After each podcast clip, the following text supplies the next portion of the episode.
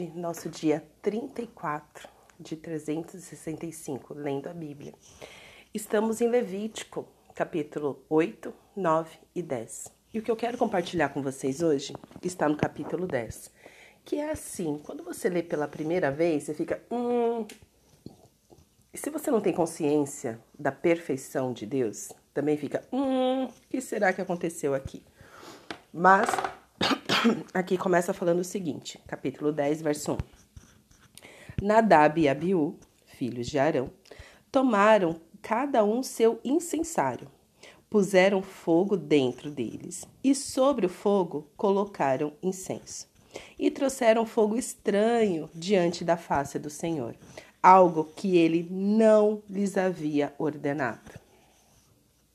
Presta atenção nessa parte. Então, eles, né, então os filhos de Arão, né, então Arão e toda a sua casa, eles foram consagrados para serem as pessoas que entrariam no templo, é, no tabernáculo, que cuidariam do tabernáculo, que ofereceriam os sacrifícios ao Senhor. E aqui Deus está falando, a palavra do Senhor está falando, é, algo que ele não lhe havia, então eles foram lá e fizeram por conta própria. E daí, é, muitos estudiosos, muitos teólogos, eles falam que ele não tem como você saber o que, que seria se fosse estranho, o que, que seria este fogo estranho, né, diante da face do Senhor. Mas existe fogo estranho. Eles fizeram uma coisa que eles não deveriam ter feito. E aí então, verso 2. Então saiu fogo de diante do Senhor e os consumiu, e morreram diante do Senhor. E Moisés disse a Arão: isto é o que o Senhor disse: mostrarei a minha santidade naqueles que se aproximam de mim e serei glorificado diante de todo o povo. Imagina, Arão, seus dois filhos acabaram de morrer consumidos pelo fogo do Senhor. E é isso, é para a glória dele. Meu Deus, como assim? Ai, que coisa! Eu falo, Bíblia, Bíblia é para forte, Bíblia é para quem é maduro. Mas é importante a gente se atentar para esse passo a passo, né? Então, assim, é Bíblia explica a Bíblia.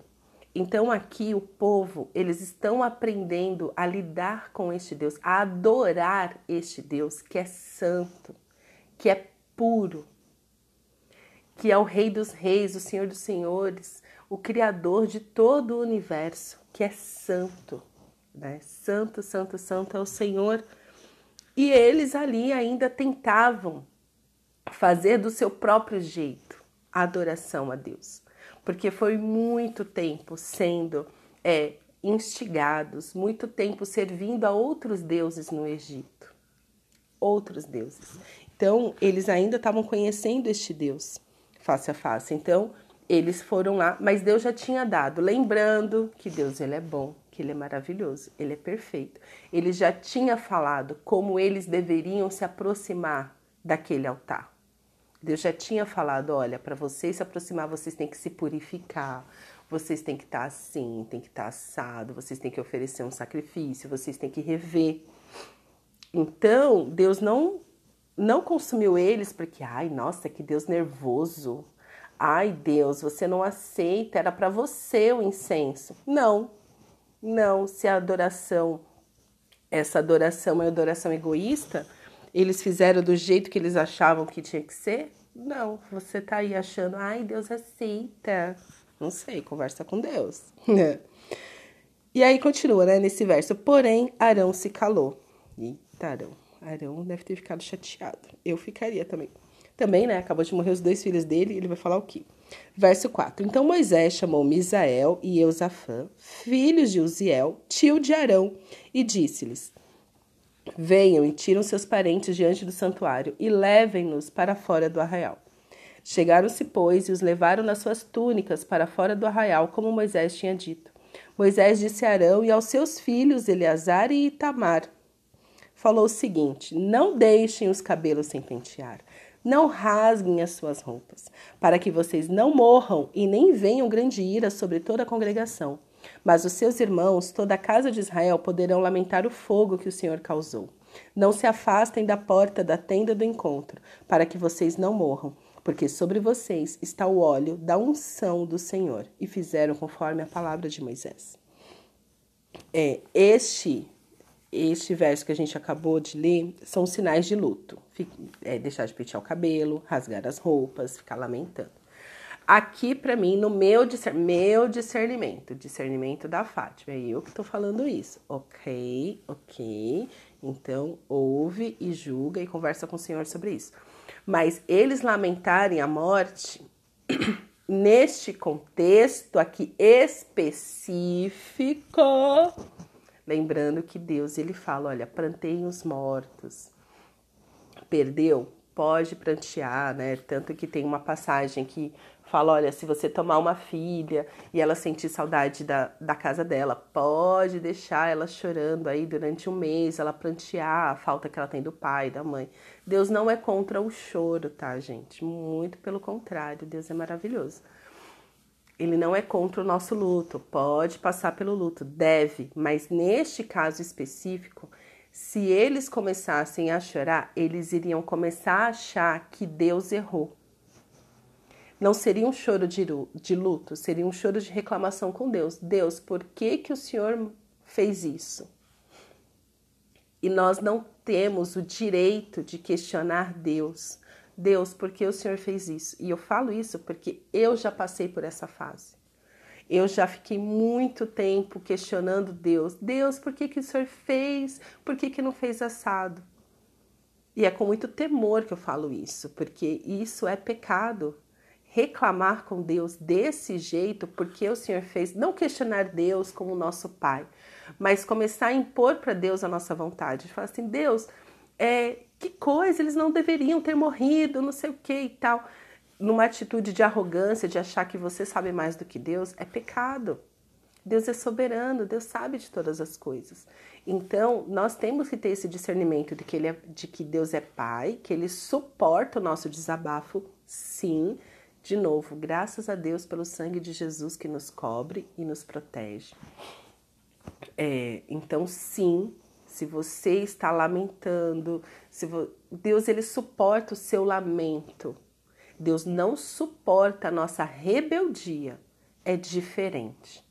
Uma coisa é lamentar e falar: Senhor, eu não consigo entender essa situação, eu tenho feito tudo certo, eu, tenho, eu acho realmente e tal, tal, tal. Senhor, me explique, eu quero entender o que está acontecendo, né? Que é a reclamação de Jó, basicamente. Tá tudo bem, Deus suporta isso.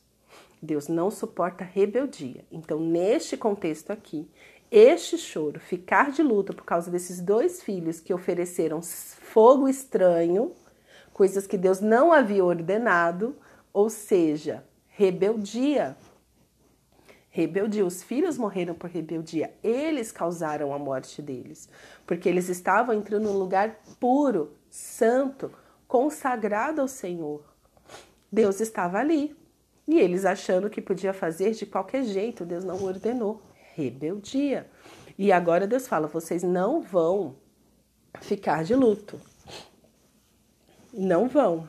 No caso, Moisés que orientou, né? Ó, vocês não vão ficar de luto. Porque no caso de vocês, este luto é rebeldia contra o Senhor. Revolta com o Senhor. Ah, eu tô revoltado com Deus. Quem é você para ter revoltado com Deus? Tá doido? Ei, não.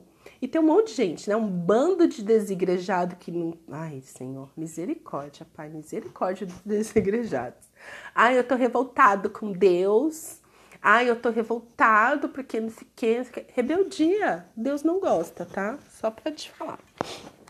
Verso 8. Então o Senhor falou a Arão. Então Deus disse a Arão: Você e seus filhos não devem beber vinho ou bebida forte, quando entrarem na tenda do encontro, para que não morram.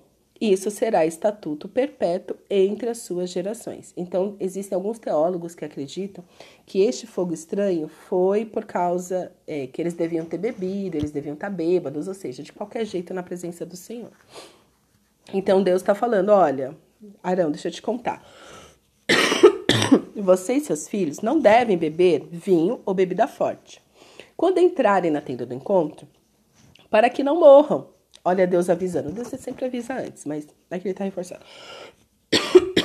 Isso será estatuto perpétuo entre as suas gerações, para que vocês façam diferença entre o santo e o profano, e entre o impuro e o puro. Então, assim, vocês não vão beber, porque, gente, se você entende um pouquinho de neurologia, dos efeitos do álcool na vida de uma pessoa, ela fica desorientada. Ai, eu bebo. Ai, ai, Fátima, você não me conhece. Eu bebo por. Eu bebo 10 latinhas de cerveja e continuo o mesmo. Não, na tua cabeça você continua o mesmo. Todo mundo que tá ao teu redor sabe o quanto você fica insano. Ai, eu bebo só uma latinha, fico super bem, super. Não. A partir do momento que o álcool começa a circular no seu organismo, você começa a ficar estranho. Bêbado. Deus não daria essa ordem. E se fosse possível, se fosse necessário, é, ele falaria: olha, você vai beber só um cálice. Porque a Bíblia você vai ver que ela é bem específica. Quando ela tem que ser específica, ela é específica mesmo. Se ela não está sendo específica, é que não precisa. Ok? Combinado? Essa é a Bíblia. É a palavra de Deus revelada que é a verdade, é o nosso manual de vida e amém. Obrigado, Senhor, pela tua palavra. E tem outra, era só quando eles entrassem na tenda do encontro, né? Então, para quê? Para que vocês façam diferença. Porque se você estiver desorientado com a bebida alcoólica, você não vai saber dar um conselho, você não vai saber distinguir o certo do errado, o santo do profano. E ele continua: e para ensinarem aos filhos de Israel todos os estatutos que o Senhor lhes tem falado por meio de Moisés. Então a bebida, é, a, a, as bebidas fortes, né? O vinho e a bebida forte, né? Então já existiu o vinho ali e os destilados. É, quando o álcool começa a circular no organismo de uma pessoa, a pessoa começa a ficar desorientada, ela perde o eixo, ela perde a linha, né? A, a linha. Então, é isso que o senhor está falando. Vocês não, vocês têm que, vocês têm que ter lucidez. É isso, a bebida forte tira a lucidez. Ah, eu bebo um, fico super bem. Aham. Uhum. Ah, eu bebo dois. Aham. Uhum a pessoa começa a ficar alegre, começa a perder o fio da meada, começa a ficar desorientado. Então, o Senhor ele é bem específico com o que ele pede para nós. Né? Então, quando você for fazer alguma coisa para o Senhor, cuidado, cuidado. E se você já viu uma pessoa bêbada, você sabe do que eu estou falando. Se você já foi um alcoólatra, você sabe do que eu estou falando. Começa a reparar quando você bebe bebida alcoólica e no grau que você vai bebendo, lógico, é diferença quando você bebe um, quando você bebe cinco de uma vez só, né? Repara, pede para as pessoas repararem em você no que você muda. E aí você para de falar que Deus é ruim. Ai, Deus é maravilhoso, hein? Mais respeito com o meu Senhor. Mais respeito com o meu Pai. Então, isso que eu gostaria de compartilhar com vocês hoje. Cuidado para oferecer ao Senhor coisas impuras, coisas que Ele não pediu que ele não ordenou. Né? Não seja um tolo. É, Deus é santo. E ele nos ensina a nos purificar justamente para a gente poder ter relacionamento com ele. Glória a Deus pelo sangue de Jesus que nos purifica de todo pecado. Glória a Deus pelo sangue da cruz. Eu não me canso de agradecer o Senhor, de dar graças ao Senhor por pela obra completa da cruz. Porque agora nós podemos entrar. Então Jesus nem deixa a gente oferecer, mas tem aí os rebeldes que deixam, que querem fazer do seu próprio jeito. Aí não tá, né, debaixo do sangue de Jesus, porque quem tá debaixo do sangue de Jesus tem humildade de saber, Deus, misericórdia, eu tô dando o melhor que eu posso. Vamos orar? Pai, obrigado pela tua palavra que é verdade, que nos orienta, que nos mostra, que nos santifica, que nos purifica, que nos revela, Senhor, a tua vontade, que é boa, perfeita e agradável. Nos leva, Senhor, a este tempo a ter uma comunhão mais profunda com o Senhor. Nos leva, Senhor, a um lugar onde somos completamente satisfeitos em Ti Nos dá discernimento, Senhor, para comer, para beber, para vestir, para que não sejamos pedras de tropeço na vida dos nossos irmãos, mas que sejamos pessoas que manifestam a tua glória, que sejamos luz em meio às trevas. Eu oro, Senhor, neste momento pelos meus irmãos que têm essa dificuldade de te adorar. Ó Senhor, constrange o coração de cada um deles Dá entendimento para essas pessoas, Senhor, para que eles possam, ó Pai, se render a Ti completamente, que eles possam, Senhor, te adorar em espírito e em verdade. Eu oro também, Senhor, pelos meus irmãos que têm lutado com o vício da bebida, que têm lutado, Senhor, com o alcoolismo, que eles possam, Senhor, se render a Ti completamente e ser sarado em Ti no teu poder, na tua santidade. Que eles se livrem, ó Pai, deste vício maldito que tem destruído a vida deles e o casamento deles, Senhor. Eu te peço, ó Pai, manda, manda libertação para a vida dos meus irmãos. É isso que eu te peço, Senhor. No nome poderoso de Jesus. Amém.